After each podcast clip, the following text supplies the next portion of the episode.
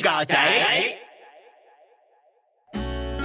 嗨，大家好，我是一零八七。我是马罗。哇，你今天好正常哦。没有错，而且这一集是要走一个很专业的感觉哦。怎么有盛楚如的感觉？没有盛楚如的感觉。哎呀，不是啊，盛楚如应该其实是要再给你压喉咙。哎，没错。哎，哎，我们上集聊到这个惨遭真人化电影的这个部分啊，惨遭真人化。对啊，其实我们当时跟 Miss 没有讲到这个新解释《三国志》啊，《三国志》真人版了。对呀，真假的哦？想当年那个《三国志》首刷的时候，罗贯中那哦，很好。什么什么东西啊？你是讲什么？你是你是穿越几千年回来的人吗？哦，拜托，那个大哦，都原作党的。对啊，听起来好像你跟罗贯中同个年代，很熟啊，很熟。我看他签书会呢，小罗啊，对啊，小罗啊。哦，拜托，我他的签名。还是穿越？你穿越？OK，穿越了。哎，重点是这部《三国志》。其实他的新闻点在台湾真的做的蛮足的耶，我大概半年前就陆陆续续看到他的新闻了。的确是看到蛮多，就是呃试出的画面啊之类的。嗯，哎，因为我们上集聊到这个福田雄一导演嘛，是对啊，毕竟他是我觉得他是算是最近，他其实这部不算是漫改，就是小说改编。啊，是小说哦，不是《三国志》不是吗？小说。这不能算是诈，不要吓到，我以为是吧？哦，对对啦，对啦，对啦，真是是吧？反呢，小说改编的。对，更正，《三国志》是正史，作者是陈寿，《三国演义》才是小说，作者罗贯中，跟大家道歉。哎，我们上次讲到这个福田雄一导演啊，哎，他真的是漫改的专业户哎，像这个齐木楠雄的灾难啊，银魂啊，阿宅的恋爱太难啊。更正，上集说说台湾已上映的真人戏剧《阿宅的恋爱太难》在台湾十月上映的前八天又宣布再次延期。哦，今年上映的《我是大哥大》，还有这个《勇者义彦》、尼采老师跟《圣歌传》，哇塞，这些超经典的真人版，哇，都是拜他之赐啊！但是呢，这部新解释《三国志》呢，哎，其实我会非常期待福田导演这个原创剧本的部分，可能是因为《勇者义彦》我太爱了。那除此之外呢，哦，他的演员夯不啷当，看起来哇，也是很厉害的，真的是夯不啷当很厉害的。真的，刘备是大全羊嘛？对呀。曹操是小栗旬嘛？然后山田孝之，山田孝之黄金哎，哇，渡边直美的貂蝉，哇塞，貂蝉真的是大家都讨论，哇塞，哇塞。真的是哇！就来看那个 采访说，渡边直美说，他一开始以为他要演这个什么武将，想不到他是要演貂蝉。貂蝉，性转的角色也很多啊。对啊，对啊。然后大家也很期待呢，桥本环奈演这个黄夫人呢，最喜欢把美女恶搞的这个导演呢，到底会把这个桥本环奈那么多恶搞？这部究竟会会不会让罗贯中的棺材跳起来呢？让小罗生气，让小罗小罗生气，快快快，人快压不住棺材了！哎，可是这部剧你会想要看吗？其实，嗯，这么多的这个演员，然后很大咖，这样的作品其实都还蛮危险的，不是吗？对，哎，先想这部剧这么多演员呢，就很有一种就是贺岁片嘛。对对对对对对对对对对对对对对。但的确啊，的确十二月十一号，所以的确是要打年底的这个贺岁片逻辑嘛。因为过年是一月一号啊。嗯，对啊，他们又没有在过农历年。是，对啊，对啊，所以就是贺岁档嘛。哇，真的难怪那么多人。我认同你的讲法，因为其实像国外很多这种。跨年的那种大堆头的戏啊，对啊，通常都很危险。对啊，就是围。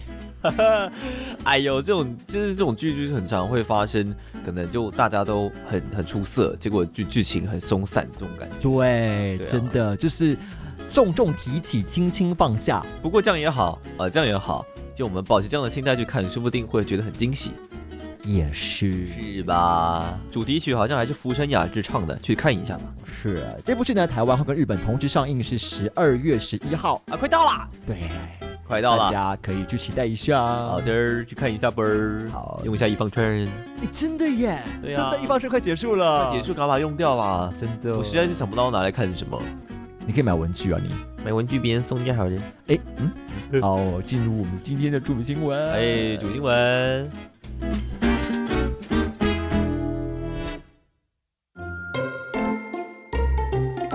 嗨，哎，这一 part 呢，要跟大家聊聊的就是呢，哎，我们上一集讲到惨遭真人化嘛，惨遭真人化。对我后来就一直犹豫要不要把这部就是其实秋冬非常火红的剧，就是日剧，到了三十岁还是处男，似乎会变成魔法师这部剧啊。哦，这部很红哎，真的很红，的确是它红到整个铺浪上都在刷。而且这一部的名字这么长，真的很有日本电影的味道，真的就感觉好像日本人出的剧啊、轻小说啊，名字都超级长的。对啊，他们想说是不是现在的电影要红，都要名字取得很长。对对，像我印象比较深刻是之前有个什么，呃，每天回家老婆都在装死。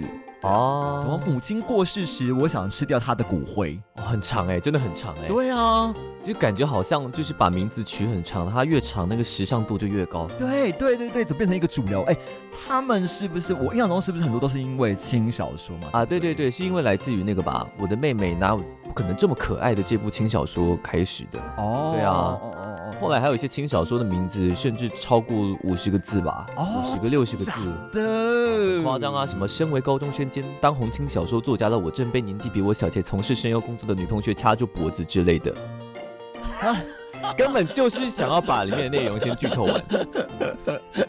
这样这一步来说，我看有人直接叫他就是处男魔法师啊，比较简单。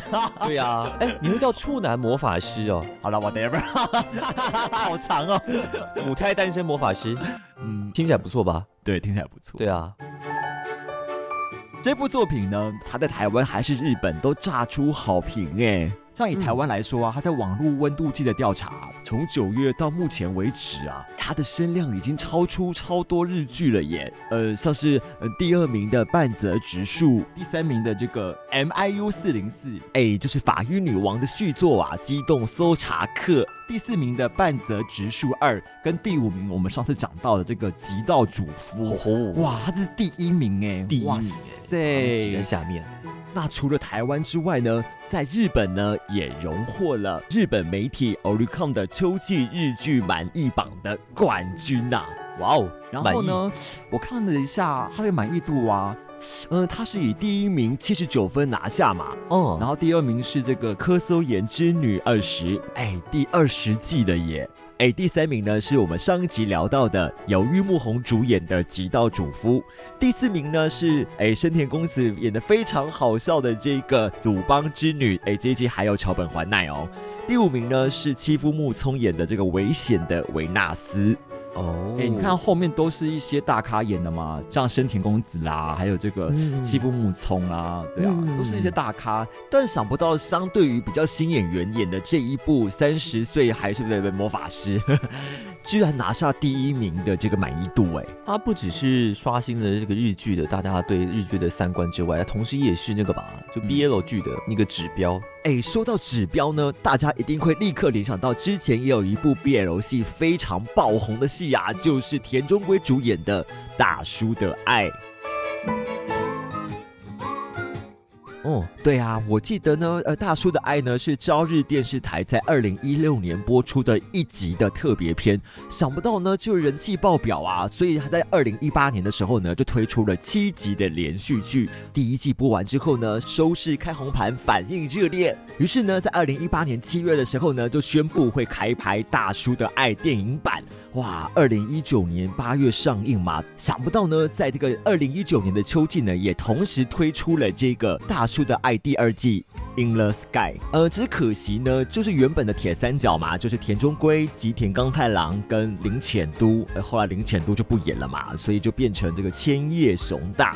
哎，不过呢，说实在，这部剧其实是平行时空啦，所以换演员，而且又是喜剧的关系，所以大家还是蛮开心的啦。所以想到大叔的爱呢，衍生出这么多的作品呢，所以就会很多人期待这一次的三十岁魔法师的热潮呢，能不能跟这个大叔的爱一样呢，开始出电影啊，或是有。第二季的部分呐，哎，那我们讲回来，这次的这个三十岁处男魔法师，好，简称，它是东京电视台播出的，哎，重点是它是深夜剧哦，哎，深夜去我还去查了一下，哇，是一点呢，对啊，对啊，就很晚啊，真的很晚晚呢，对啊。因为日本人上班时间也蛮早了。对啊，哎，不过这个时段呢，之前也有推出很多很成功的作品嘛，像是《勇者义彦与魔王之城》跟那个叫好又叫座的《昨日的美食》。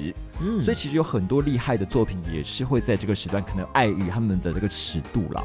哦，但老实说，《勇者义彦》。我还蛮喜欢的啦，永久喜欢胸部是不错？对那个，那真的很看很好笑啊！对啊，都是一些很棒的作品了，在深夜的时候。对，可是要放在深夜真的蛮讨厌的。对啊。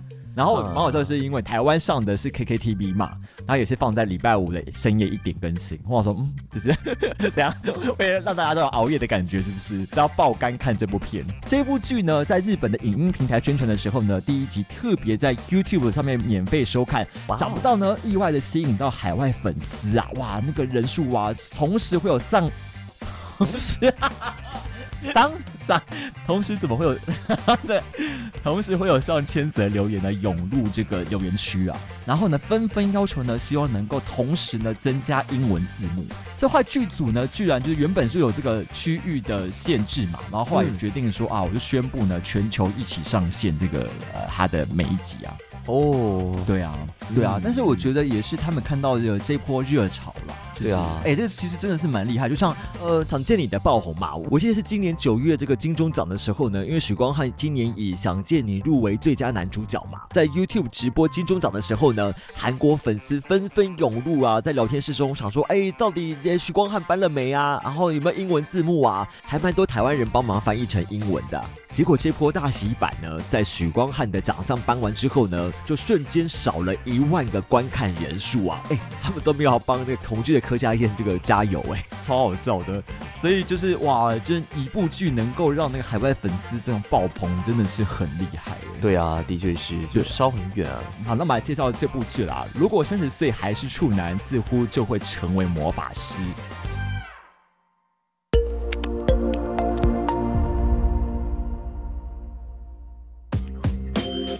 这部爱情喜剧题材的漫画呢，作者是李田优。一开始在推特上连载之后呢，就立刻变成热门话题，被获选为二零一九年全国书店店员最推荐的 BL 漫画冠军。哇哦！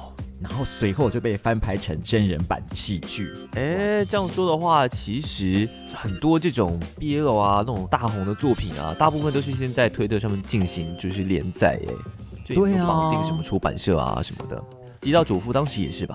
嗯，难怪现在就是大家都要在 Twitter 上面有账号，然后开始在讨论。好像他 Twitter 上面的浪潮跟讨论度也是现在呃我们的 ACG 圈来说是非常值得关注的一个区域吧？嗯，没错。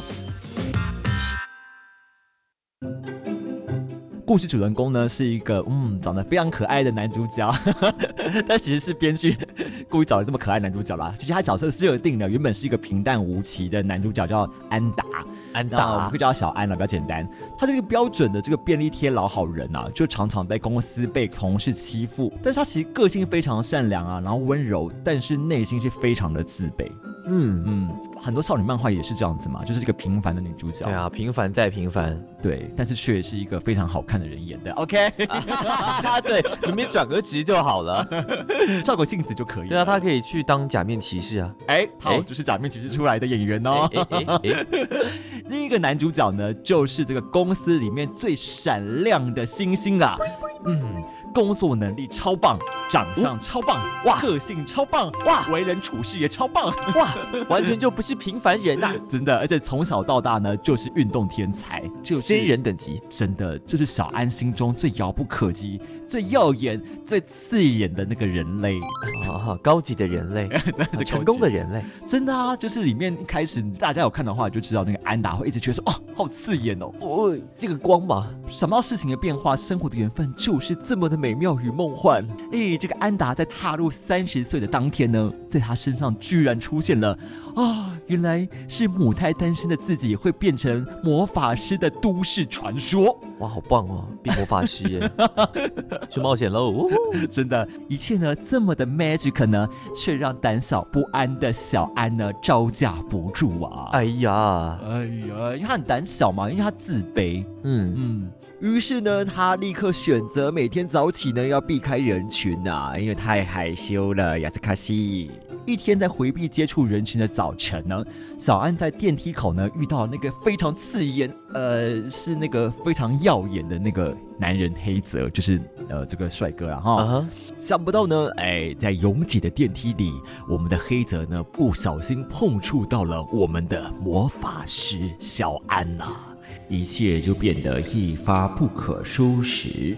黑泽不小心与魔法师安达肢体接触，意外听到了全公司最帅的那个男人心里话呀！哇，他好可爱啊！一大早就发生这样的事，好吗？头发乱乱的，真可爱。哦，听起来有没有哇？意外得知一些八卦，结果呢，在出了电梯，算是八卦吧，就是全公司最帅的人竟然有暗恋的人。对呀，天哪！只有在出了电梯之后才知道说啊，哎，原来他讲的是他自己。哇，很梦幻，很梦幻呢。梦幻。话说还好，他的魔法是就可以听到别人的心里话。嗯，如果他到了三十岁之后，他的魔法是他的心里话被人家听到，那不是挺尴尬的？哎，这个很惨，这个很惨。就是我记得像哆啦 A 梦有一集就在讲到说，如果可以听到别人心里话的话。其实听到别人心里话有时候很很危险，很危啊，因为不适合被听到的。可是说真的，你平常会有 O S 吗？我很好奇这一件事情，就是你会有心里话吗？呃，你会觉得不应该被听到的话，都是一些 murmur 话，例如说他今天穿的也太丑了吧？他不被说出来，有时候就是也只是你内心中的一个 murmur 的时刻，可是他完全不重要，而且也不代表你就否定这个人。所以他被别人听到的时候，但对方会接受到，会觉得你好像在否定他。对，所以其实这种话在哆啦 A 梦当时的诠释，就觉得说，其实听到不一定是好事，因为你就听到很多人的一直不断在 diss 或否定别人的状态。对对啊，哦啊，哎，但是我们哎，我不梦幻的啦，BL 剧就是要听到一些甜甜的话。对，而且我可能就是 BL 剧的原本的设定类型，可能就是必须要有一点呃。不真实乌托邦梦幻的感觉，帮助你脱离现实烦恼的那一种感觉啊！嗯，其实这种题材在国外还蛮多的呢，真的。对啊，其实呃，一般的少女漫画也很多，都是在讨论这样子的故事。嗯，没错没错。好，我们先来讨论一下“单身魔法师”这句话的由来。哦，由来？嗯，对啊。我记得听说这个好像是一个很有历史渊源、蛮久前的说法的。其实没有很久啦，就是在二零零六年呢，有一个算是搞笑漫画，叫做《萌系魔法师》。它内部呢，剧情就是在讲一群打扮成少女的黑道，然后他们比拼的武器啊，不是枪械啊，而是使用各类的魔法之类的。然后其中有一个处男身份的萌系魔法师，他可以使用非常非常强大的，就是所谓的近段萌系魔法。所以这个梗就被很多单身的网友自嘲啊，说什么单身很久啊就会变魔法师之类的，变成一个魔法师转职表这样子。嗯，对对，比如说什么二十五岁啊，你可以成为一个正式的魔法师啊。如果你单身到三十岁，就是高级魔法师；三十五的话，哦，大魔导师；四十的话，魔导师。啊，然后如果你真的到六十的话，就是贤者；哦，七十就是所谓的这个。法术之神吧，虽然说是有年代了啦，也许就是因为这样子，所以它才变成一个梗吧。嗯，对啊，而且其实中间还有什么哦，你单身到什么年纪啊，你就会被卷入异世界啊，然后对什么什么啊，所以像异世界这种梗，转身到异世界这个题材，这其实也大概有十年有了嘛，也很很好一阵子了。接下来呢，我们要讨论这部片它吸引人的地方。吼吼，嗯。那第一个部分就是啊，我觉得它是经典的这个纯爱的设定嘛，就是职场加上暧昧。加上暗恋，嗯。哦，果然是这种新鲜的设定，非常经典、非常古典呢的设定啊。啊，是是是是，对啊，古典。古典嘛，哇 哇哇哇，好学院派的说法，可以可以可以可以，因为偶尔要换一些名词嘛，对不对？可以可以可以可以可以可以，因为其实像泰国来说，他们很爱拍校园剧嘛，其实包括少女漫画来说，他们也都爱用校园嘛。其实这种校园恋情跟这种办公室恋情，他们都是在那个团体中是封闭的嘛，然后也有上对下的关系嘛。哎，这种恋情好像会特别的有一种呃特殊的感觉，而且如果是偷偷摸摸的话，又有一种趣味感。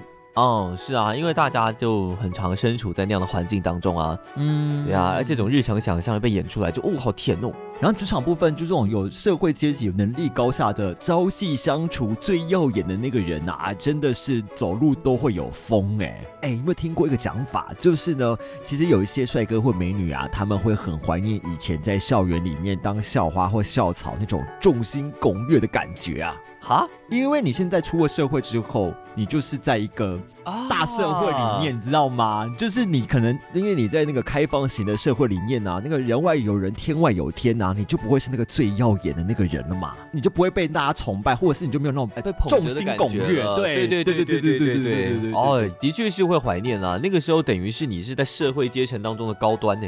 对啊，所以就很多人说，这种封闭型社会，特别是学生时期，这种情绪情感放大的感觉啊，其实好像是蛮棒的。所以就有人觉得啊，你一定要谈谈看这个校园恋爱啊，啊，因为跟你出社会以后，就感觉不太一样了。嗯，就是他的享受程度是不一样的。享受程度什么意思？呃，话中有话，哎，应该说能够享受到的状况是不太一样。哦，对对对对对，当然也获得资源也不一样啦。我觉得你出社会以后，你都赚钱了以后，手头比较富裕了，然后也能够想到不一样的物质。考虑的事情就不太一样了。第二个部分就是这个所谓的暗恋跟暧昧的元素啊。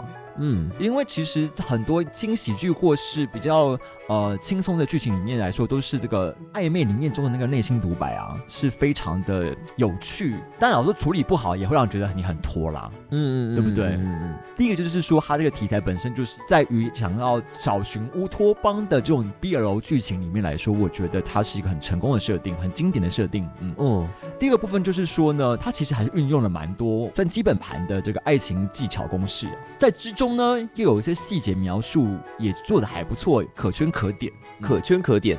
因为在前期的部分呢，你可以看到小安安达在面对于黑泽的心意的时候呢，是一直在回避的。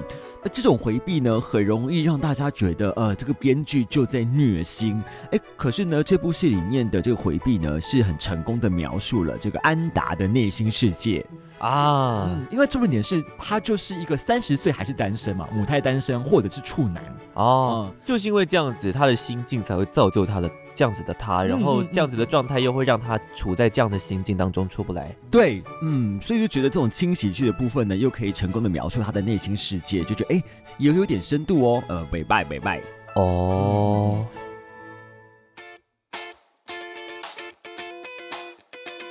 然后第二部分就讨论说，其实这部剧里面呢，还用了蛮多这个技巧公式的哦。首先就要讲呢，这部剧呢，它舍弃了复杂的这个同性恋情中的自我认同部分嘛，因为这部分其实是有点点严肃的哦。他想要走清新路线，对他比较以一种就是明快的节奏，然后回归于这个爱情本质的这个暧昧的美感，嗯，淡化了那种感觉，嗯，就是也符合就是大家看这种剧的时候，有可能想要一种寻求乌托邦的感觉嘛，就想要开心嘛，对啊。啊，是啊，有时候我看一下那个呃漫画，也是想要看开心的嘛。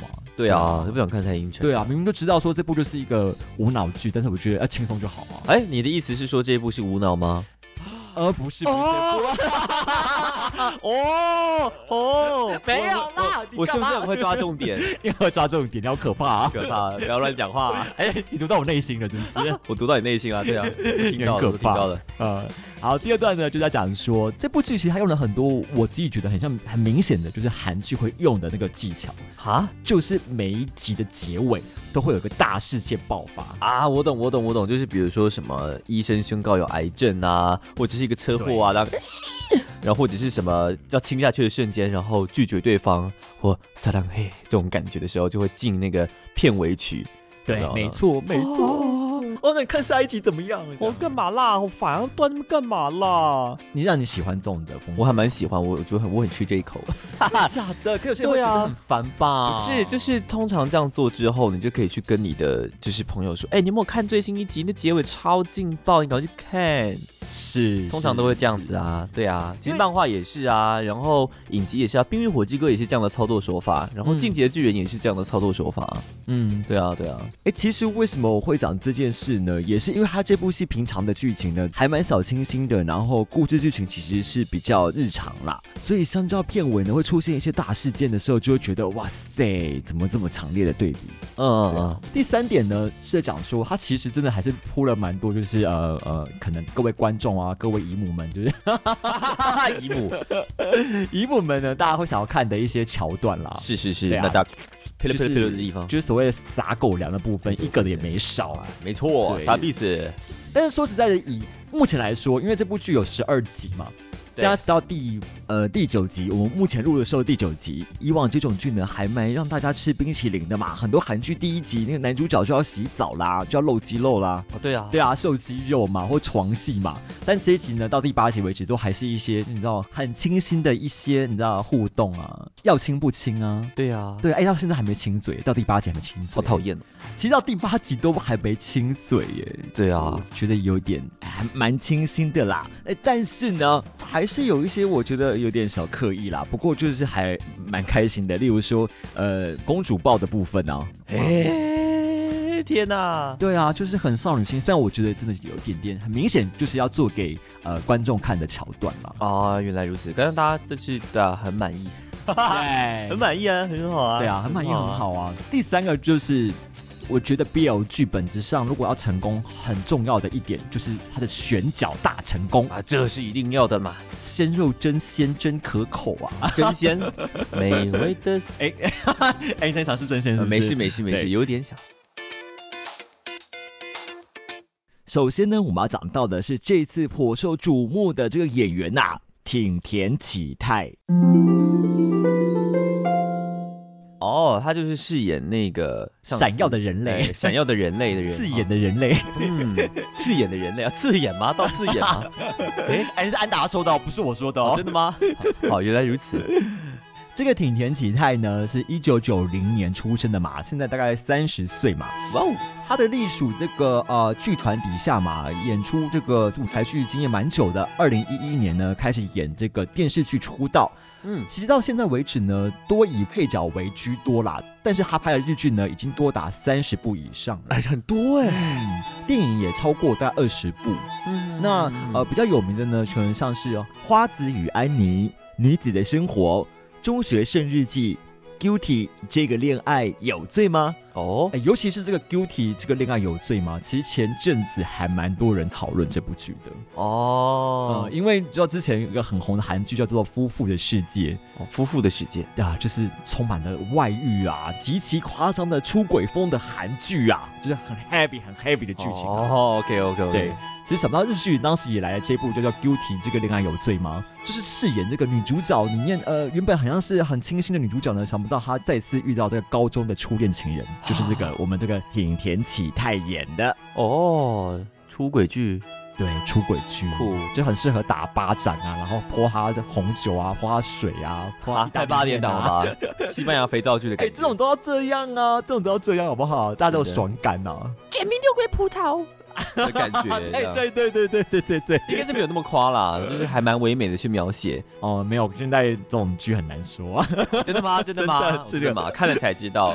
因为《Guilty》这一部当时出来，我们一起话题就是说，哎，想不到日剧也开始玩这一招了啊！日剧一直以来就觉得他就是清新这样。嗯，这个挺田启泰呢，通常大家会觉得印象深刻，是因为他就是大概身材比例也很好啦，蛮高的，一八多嘛。然后，但是重点是他笑起来会有那鱼尾纹，好好，因为这部剧的设定就是说他笑起来要很闪耀，所以安达要觉得说哇，也太刺眼了吧，就是一个要笑起来很有一个魅力的演员啊。哦，嗯嗯。然后第二个讲到这个男一啦，啊，都是男主角的，对，都是男主角。另外一个男主角呢，就是赤楚卫二啊。赤楚卫二呢？哇，就是标准的假面骑士出道的艺人呐。对啊，其实他在那部假面骑士里面扮演的角色，感觉起来是还，他是一个很很冲的角色，就是他不会让人家联想到安达这样子的人呢。真的耶，那假面骑士就是有点像，嗯，有点暴走的人，然后呃，很很喜欢打架，然后想用拳头说话的人，感觉起来差很多吧？差很多。对啊，对啊。那你当时看到那一部的时候，你会觉得，其实我一开始看到这一部的时候，我还没有注意到他就是赤楚卫二。嗯，对啊，是我看了表那个名单之后，他说：“哎，这个名字有点眼熟，哎。”对啊，对啊，哎，怎么会这样？嗯，这个赤楚卫二呢，在假面骑士 Building 呢饰演的是万丈龙我，哎，被网友戏称是老好人的肌肉笨蛋哈，肌肉他。哎，不过说回来，真的很多很红的假面骑士演员，后来都会变成超厉害的男明星。哎，像最有名的就是这个佐藤健啊，还有这个菅田将晖嘛。对啊，还有像这次的这个林野刚啦、福士苍太啦、吉泽亮啦、竹内良真啊，哎，甚至连小田切让都是演这个假面骑士出身的这个男明星。哎。很容易被挖角，从咱们其实出生的人们都很帅。嗯，真的。这个赤楚卫二呢，是一九九四年出生嘛，比那个刚刚那位就是少了四岁左右嘛。没错，对他呢，最近也演了蛮多厉害的剧嘛，像是我们讲这个别对印上演出手跟美食侦探明智五郎，哎，这几部日剧呢，都可以看到他的身影。哦，其实，在电视剧也才五年呢，跟就是刚刚我们那个挺田启太比起来，他算是蛮蛮新的。哎，五年而已嘛？其实我觉得。他算是爬升蛮快的，爬升的蛮快的一个人啊，一个演员，他很优秀。哎，其实老实说，我自己看的时候，我会觉得，呃，赤楚卫二他把这个可爱的形象演的蛮好的。对啊，对啊，对啊，真的是还蛮 cute 的。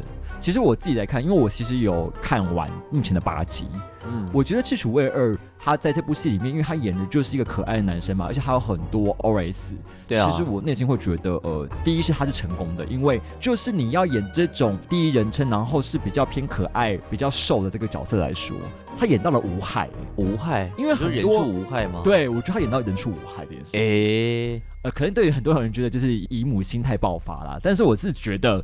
他让大家的接受度都很高，是，嗯，我觉得瘦的角色其实有点难度，因为可能女性喜欢的瘦的样貌，男生喜欢瘦的样貌，同志喜欢瘦的样貌，哎，可能都不太一样。呃，像是最近很红的这个刻在你心底的名字这部剧来说，他们两个谁是攻谁是受，他就没有分得这么清楚。哦，对对对，因为我觉得在于比较像同志族群，他们喜欢的角色状态，应该是不喜欢分这么清楚，对，不喜欢把大家就分的这么二元这样。嗯，对，对于某一些同志族群来说，并不是他们的主流。嗯，那我觉得赤楚卫二就刚好踩在那个中间，还蛮厉害的。哦，再加上呢，这部剧里面很大的这个重点剧情来说，是他们两个人之间的那种很可爱的那种呃互动元素嘛。是，就赤楚卫二的那种笨笨呆呆的反应呢，他做的非常非常的好。嗯，对他感觉起来就真的是呆呆笨笨的人呢。对啊，哎，可是老实说，我看其他的采访啊，或者是其他剧里面要演那种跟女生那种约会的那种样貌啊，哦，就是你会觉得你很喜欢这个演员在这个角色里面的样貌，戏外里面的样子，或者是他戏外里面那个。人设或者演技，有时候会觉得嗯，感觉不太一样。会啊，会啊，还是会比较喜欢这个呃，在戏内的样子。对，入戏的那个状态，是因为你是对他的第一直觉嘛？嗯，对啊，第一印象来说错。真的，对我来说呢，这个赤楚卫二呢，我就是真的比较喜欢他剧中的样子啦。嗯嗯嗯嗯，那挺田启太呢，觉得他的确做到一个非常棒的地方，就是。万人迷的感觉，嗯，他那个笑起来的感觉，跟那个闪闪发光的感觉，真的是有。然后包括跟这个安达的的互动状态，都会让人觉得呃会心一笑的感觉。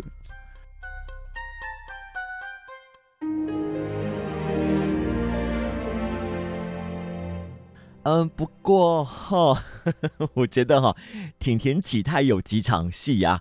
我觉得他的眼神好像还少了一点点什么，哎，会被大家就是出征的，哎，不只是个人的那个小小想法啦，大家可以不用理我。但是，但是，但是我要讲，但是就是这个演技表情好像不一定是所有戏剧的这个必要性，就像你好像还是要回归这部剧是什么样类型的戏呀。像是这个纯爱啦，或是轻松喜剧啊，好像第一要务呢是要让大家能够信服这个角色跟角色之间的默契跟他们的关系嘛。你要让观众觉得，哎，你演这个角色让我很幸福。就像我印象中呢，之前那个演技超好的周迅嘛，她之前演《如懿传》里面前几集会演到少女的部分，也是被大家吐槽的不行哎。所以呢，现在回来想想看哈，我觉得挺田启太在演这两个男生中的互动呢，其实他演的非常成功，让观众非常入戏。我觉得其实真的是蛮厉害的。对，可以理解这两个人选的真的非常好。然后呢，因为这部剧呢，哇，你知道他们就是像挺田启太去年十一月的写真集就突然热卖，这个《赤楚卫二》呢，哎，最近呢也顺势出了这个写真集，大家都是你知道很会捞钱啊，没有了，不是不是不是是展现自己的才华，好不好？哎，日本真的很爱拍写真集，我觉得日本出写真集已经变成一种文化了，哎。真的好像代表一种作品的感觉了。嗯，我讲一个冷知识好了，你们知道战队系列吗？嗯，啊，什么金刚战士啊那种的战士系列里面的女角通常都会出写真集，对吧？有没有觉得很惊讶？而且是是变成传统的感觉了。印象深刻就是日本的女生写真集一定会有泳装照吗？大部分都是泳装了。对啊，对啊，写真集也是记录他这个这一个岁数这个状态底下的一个纪念吧。是是是是是，就漂亮的时候啊。所以其实有很多女生很多男生，其实都会觉得说，是不是要趁年轻的时候拍一组裸照嘛？所以什么时候可以看到一零八七的裸照？什么东西啊？哎，裸，你的意思不是这样吗？没有，我跟讲拍裸照的意义，并不代表说它要被露露出，好不好？啊，也是哦。那那写真集嘞？它可能只是纪念而已啊。哦，对呀，对啊，对呀。那如果你现在想要，就是你要纪念，可以了，我用手机拍放 Instagram 上面了。也是，也是，你说的没错。你说的，哎，其实其实其实很多人专门去拍这种请人拍的照片，有时候往往不如你自己 IG 的照片好看。哦，所以你的写真集会自己拍吗？你会有这种心情的人都会自己先拍一点啊，看。然后重点是，好期待哦。重点是什么？带个头啊？TWT 看得到吗？看不到。喂喂。好，所以总结呢，这部这个如果三十岁还是处男，似乎就会变成魔法师的这个真人版呢。嗯嗯，它保持了高人气漫画原著的这个清新跟诙谐，呃，然后而且呢节奏轻快呢又保有细节，有一种淡雅的浪漫气息。哎呦，淡雅隽永的浪漫气息是吧？嗯，然后画面呢又呼应了这个动漫这种活泼的痛调，嗯，就就难怪他会这么红啊！啊，的确是，的确是，讲直白呢就是。人帅吧，人很帅，好，这的确是重点。对了，应该说这个是第一个看点，然后很帅是第二个看点，第三个也是因为很帅，第四个也是因为很帅。其实我觉得就是人帅，就是人帅，人帅，剧情又呃又很好入口，嗯，这件事情蛮重要的。对啊，食材好，然后又料理的好，嗯嗯，没错，香，对。真香。好，我们下一段，好，下一段。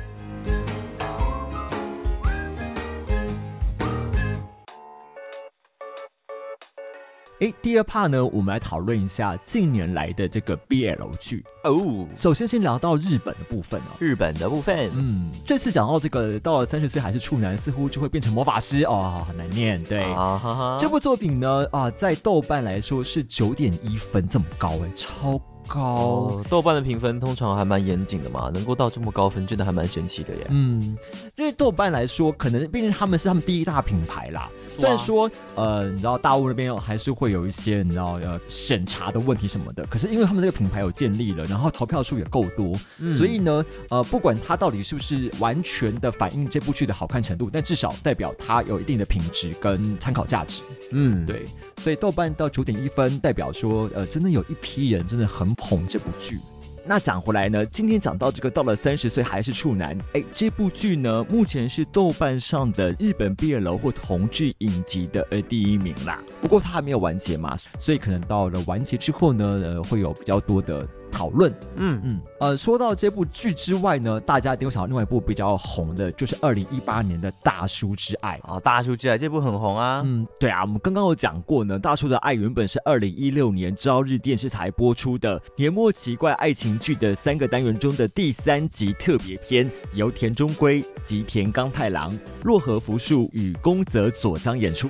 然后呢，因为实在太红了嘛，所以电视台呢决定拍摄了这个二零一八的这个七集的连续剧版本，保留了男主角春田跟那个暗恋男主角的上司黑泽，以及这个部长的情敌那个春田的室友木林泰呢，就改由林浅都饰演。但这部剧比较有趣的地方，是因为它其实真的已经介于喜剧的部分了嘛。嗯，因为就是很反差嘛，大家会觉得哇，从来没有接触过这样的剧情。对啊，的确是。对啊，相较之下，就是这次这个处男魔法师，他就是可预期啊。大叔之爱呢，就很多人把它当做是一个很轻松、莞尔一笑的职场作品。嗯，O L。那这部作品呢，当时是请到田中圭嘛？田中圭是大咖哎。是啊，各国的 BL 剧来说呢，好像只有日本才有办法请到这么大咖来演这个 BL 电视剧的部分。哎，为什么？哎，虽然说这个同志议题在日本来说是很常被拍摄，但是其实呢，他们日本社会还是会把它锁在柜子里，比较少出现在这个主流的台面上。但是他们的明星跟他们演艺圈还是会比较认真对待这个市场吧？我觉得，嗯，的确是亚洲地区讲述 BL 的剧集来说，呃，日本还是算比较有品质的。说到有品质呢，那就要先介绍我觉得最好看的就是《昨日的美食》。昨日的美食呢，是吉永史的作品，在讲谈社的月刊漫画《Morning》。自这个二零零七年十二月开始连载，哇，有十二年、十三年这么久了耶！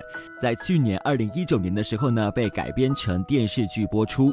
故事描述呢，个性认真、擅长料理的四十五岁律师简石朗呢，与温柔体贴的美容师史吹行二呢，是一对住在市区公寓的同志情侣。为了两人的养老基金呢，简律师每天上超市捡便宜，左手边呢扣男朋友的零用钱，右手边呢又向老家伸手。讨罐头，还要严格管控每个月的餐费，在这个柴米油盐酱醋茶的日常生活中呢，烹调出一道道省钱却又营养美味的爱妻料理。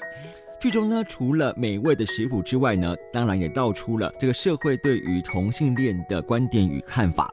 哎，这剧情呢，真的是非常虐心啊，让整部戏看起来又疗愈又温暖。那当然呢，这部分呢，我觉得应该是因为这个演员西岛秀俊跟内野圣阳的演技真的很好，他讲的比较深刻一点，主要是围绕在家庭这个部分上，探讨多比较跟同志议题有关，而且拍一些美美的美食啊，对对对对，那也是重点。而且这个西岛秀俊算是现在的当红炸子鸡耶，所以我一直觉得日本的男演员呢，其实还蛮勇于突破自己的耶。就像那个深田斗真，他当时去演这个《当他们认真编织时》。这是一部二零一七年演这个跨性别议题的剧啊，深田斗真还演里面这个跨性别，我上映的时候我真的吓一跳哎，他是一个杰尼斯就是标准的这种偶像型的男生，对啊，扮女装演这种戏，算是突破自己，但你会觉得哇，就很惊讶啦。而且这部片呢，超级感人的，就让我想到另外一部也在探讨这个重置的家庭关系的，就是《地之夫》，嗯，是二零一八年的作品嘛。在豆瓣上呢也有八点五分，呃，它总共只有三集嘛，一集五十分。啊，三集而已吗？在演什么？这个男主角呢，他其实自己是在独自养自己的小学女儿，嗯，突然呢有一天呢来了一位外国男性，一直没有联络的两人才知道说呢，原来自己的双胞胎弟弟呢，弟弟已经去世了，而且眼前这个男人是弟弟的老公，天哪，嗯，当时还蛮震撼的一个剧情。而且呢，重点是她这个老公呢，他还不是找这种帅哥演员演哦，是那种就是像彪形大汉的大胡子的男生哦。这部漫画呢，就是呃，是这个田归元五郎。嗯，当时大家觉得印象比较深刻的是，因为田龟元五郎是那种要画那种 S N 啊，B D S 那种很重口味的，超级 heavy。对，可是他他是不是探讨这个家庭议题跟同性议题的部分，就觉得哇，那个落差之大。然后想不到呢，他还把它翻拍成真人的影集。是啊，对蛮神奇的。其实我记得我看一点啊，我我只能讲说哈，这部剧感人的地方呢，就是男主角呢是一个单亲爸爸嘛，面对自己的女儿，还有弟弟的老公，跟自己已经离异的前妻，究竟什么是正确的家庭形式呢？很发人深省。哦，这其实是啊，蛮感人的啦。老实说，嗯，这部剧也是获得蛮多的评价啦。嗯，再来呢是两部，就是哦，如果爱开车看开车文的人呢，就非常喜欢的这个情色小说家跟靛蓝色的心情。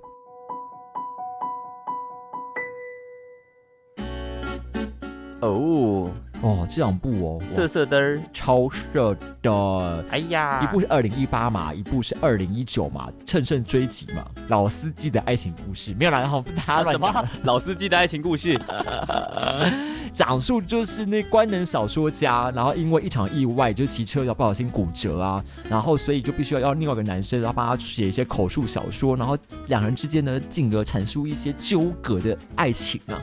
嗯，然后这个靛蓝色的心情呢，算是这个情色小说家的前传啦。讲述这个男主角呢，为何会从这个纯文学作家呢，转变成为情色小说家？哎，跟这个他的大学同学的情色小说家编辑陈户呢，有很多爱情的故事存在。那想当然尔呢，这部片很成功的呢，也将在最后一篇最终章 Playback 呢，会将以电影的形式在二零二一年明年的二月二十六号上映。哎，不。不过呢，不过不过不过，其实我看过这部片的一小段啦。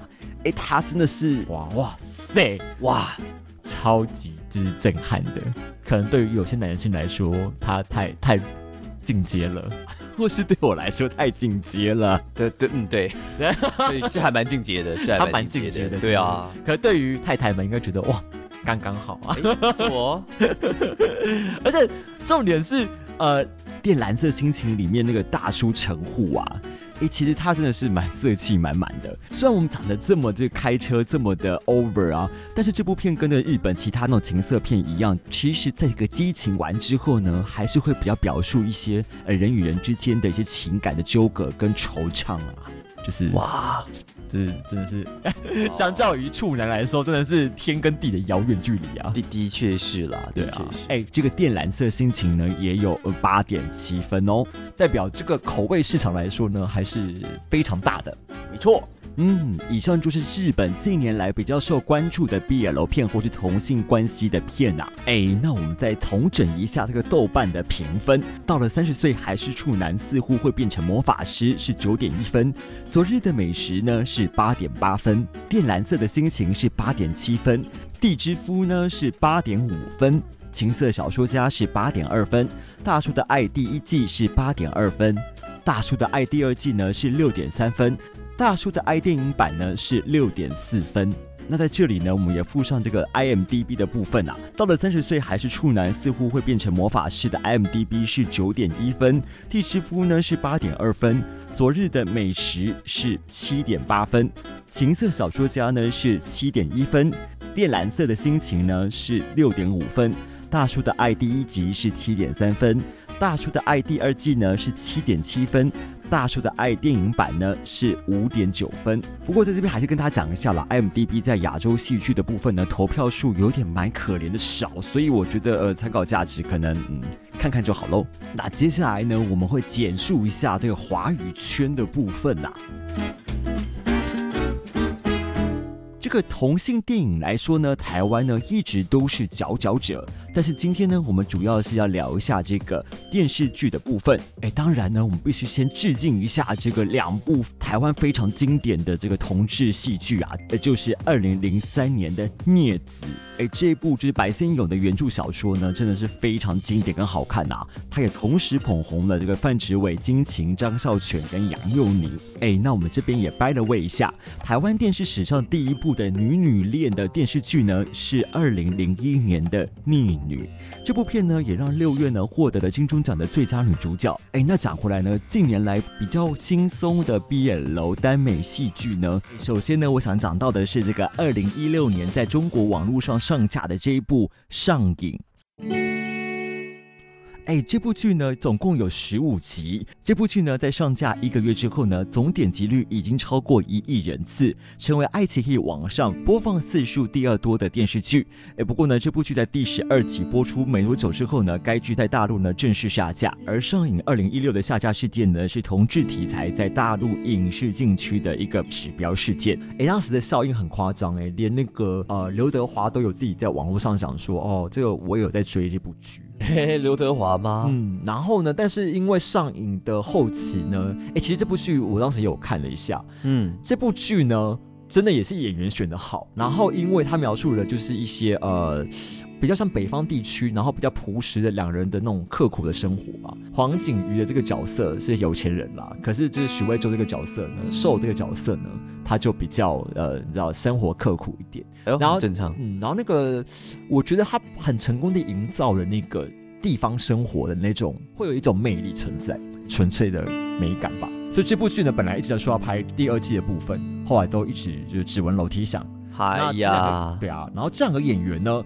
也顺势就跑去演一般戏了，嗯，呃，然后也各自就在就是大陆有非常好的发展。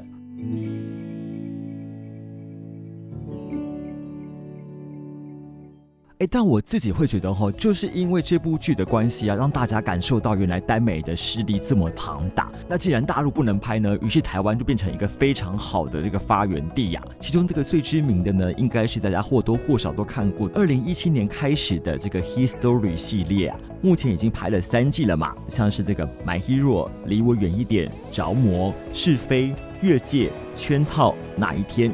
哎，听说第四季也在拍摄中了。哎，当然还有这个陈浩森的入门作，像是这个《红色气球》跟《美男与澡堂》这个部分呢，我希望未来会找一集来好好聊聊台湾的这个 BL 耽美剧啊。哎，不过讲回来呢，嘿，大陆呢虽然继这个上映之后，这个 BL 戏几乎就是被呃灭绝了，对，扑杀灭绝了。但是呢，其实去年二零一九最红的戏呢，就是这部《陈情令》。哦，就是魔道祖师嘛，对啊，哎，《陈情令》这部分呢，完全捧红了这个肖战跟这个王一博，你知道吗？对，非常的夸张。然后，因为这部剧呢，大家印象比较深刻是呢，是虽然它是 BL 剧，但是它其实是很努力的删减了男男恋。对啊，就是都被拿掉了。对，但是呢，虽然激情桥段没演呢，但百分之八十呢还是照书演。呃，例如说这个呃，血洗不夜天呐，呃，夜闯金陵台啊，这些你知道，哎呀，故事剧情都没有太大的变动。但是呢，有些那种叫男男酒醉这个擦枪走火的这个画面呢，就被呃删掉了，好可惜啊。嗯，喝醉了爬在床上啊什么的。对，但是就变成说，但他们还是有一些你知道暗喻啦。府中里面就觉得啊，他们就是好腐啊。可是在于一般不懂的人呢，就觉得哦，这是兄弟情嘛。哦哦哦。但是你觉得一般男生看到会觉得是兄弟情吗？肯定不会啊，不会这样，怎么可能？怎么可能？好啦，这是技术性的嘛。对啊，技术性的遮蔽性演出，但是点到即止。但我相信，如果真的就是常看这种你知道很伤的那 BL 剧的人，会觉得说不够。是不够哎，是真的不够。对啊，先来讲一下好了，因为这个魔道祖师，我记得马罗其实超级熟。啊，对啊，对啊，对啊。嗯，先讲他这故事剧情好了。其实说实在，这故事厉害的地方就是，就算他拿掉这个 BL 元素，它也是一个非常好的作品。没有错，因为就算他把这个爱情的部分拿掉，它本身还是有很大的就是一段故事可以去说，而且设定上也蛮吸引人的。嗯嗯，他这个故事是在讲说这个魔道祖师哦，修魔道的一个人叫魏无羡，他本来是一个修道之士啊，他非常有正义感，活泼。但是他一直遭遇到一些很惨烈的事情啊，比如说灭门啊，或者家人惨死之类的。到后来连他本人都死了，炭治郎吗？然后为了要救回自己的，没有了，没有，没有，没有，没有这一段哈，对不起。但是，但是后来就连这个魔道祖师魏无羡他都死了啊，他死掉了，他其实一开始就死掉了。那他在这个故事的一开头呢，他就是被一个陌生人用了一种禁术给召唤回来。那个陌生人呢，他献出了他自己的身体，然后把这个魏无羡的灵魂就降神在自己身上，然后让魏无羡来替他报仇，是一个这样的故事。对对对，然后就遇到了很多呃仙人啊，然后因为在那个世界里面就不能修魔道哦，就修魔道的人是坏坏的人哦，很多人就是为了要去追击这些修魔道的人，说这个魏无羡这个坏蛋。对，但是因为他现在的身份已经不是魏无羡了。然后就遇到了很多像蓝忘机啊这样子，呃，这种帅帅的可能以前的朋友啊什么的，然后就发展出很多很多的故事。嗯嗯，应该是说这部作品除了拿掉爱情之外，它本身的武侠或是所谓的仙侠部分都已经够精彩了。就是它其实你知道吗？它这部啊，嗯，其实主打的是推理，哎，啊，真的吗？嗯，是仙侠推理。你是说大家都会想说是谁杀这个人，是不是？对对对对，因为他们就像侦探一样。哦哦哦哦，很妙吧？我懂，其实是有点像那个狄仁杰。对对对对，很像，其实真的很像，真的像狄仁杰。对啊，他们其实不一定是主打在他们打斗，或者是他们闲暇之间的那个什么比拼什么，其实还是有一大部分的故事是围绕在推理上面的，嗯，还蛮酷的。嗯，这部作品是这个晋江文学城的单免作品嘛？作者是这个墨香铜臭嘛？对对对，啊，没有你没有念错，但他们是念铜锈了，念铜臭，铜臭味。呃，墨香铜臭，哎，好啦，这个字呢，原本就是在教育部字典就有“臭”跟“秀”这个音，所以是墨香铜臭。那这部作品呢，基本上我跟马罗会关注，也是因为这部作品它的这个广播剧其实非常非常的成功，它广播剧超级好听的，嗯，是哦，我们在关注这个配音、关注这个广播剧来说，是一个蛮重要的作品啊，没有错。只不过，嗯，现在感觉起来，《魔道祖师》的作者也是这个有点岌岌可危啊。啊，对啊，听说他最近最近啊被判决了啊啊啊啊啊！哎呀哎呀哎嗨呀嗨呀！希望他没事，希望对，没错。好，那我们刚刚聊了这么多，就是关于哎台湾呐、大陆啊，还有日本的部分。那接下来呢，我们来聊聊这个。泰国的部分，好，我们终于要讲到泰国了吗？哎，不过因为篇幅的关系呢，所以泰剧的部分呢，我们将会找一集来特别讲述今年泰国毕业楼的真人戏剧的部分。哎，欢迎大家期待喽！以上就是本周的 Holy 尬宅。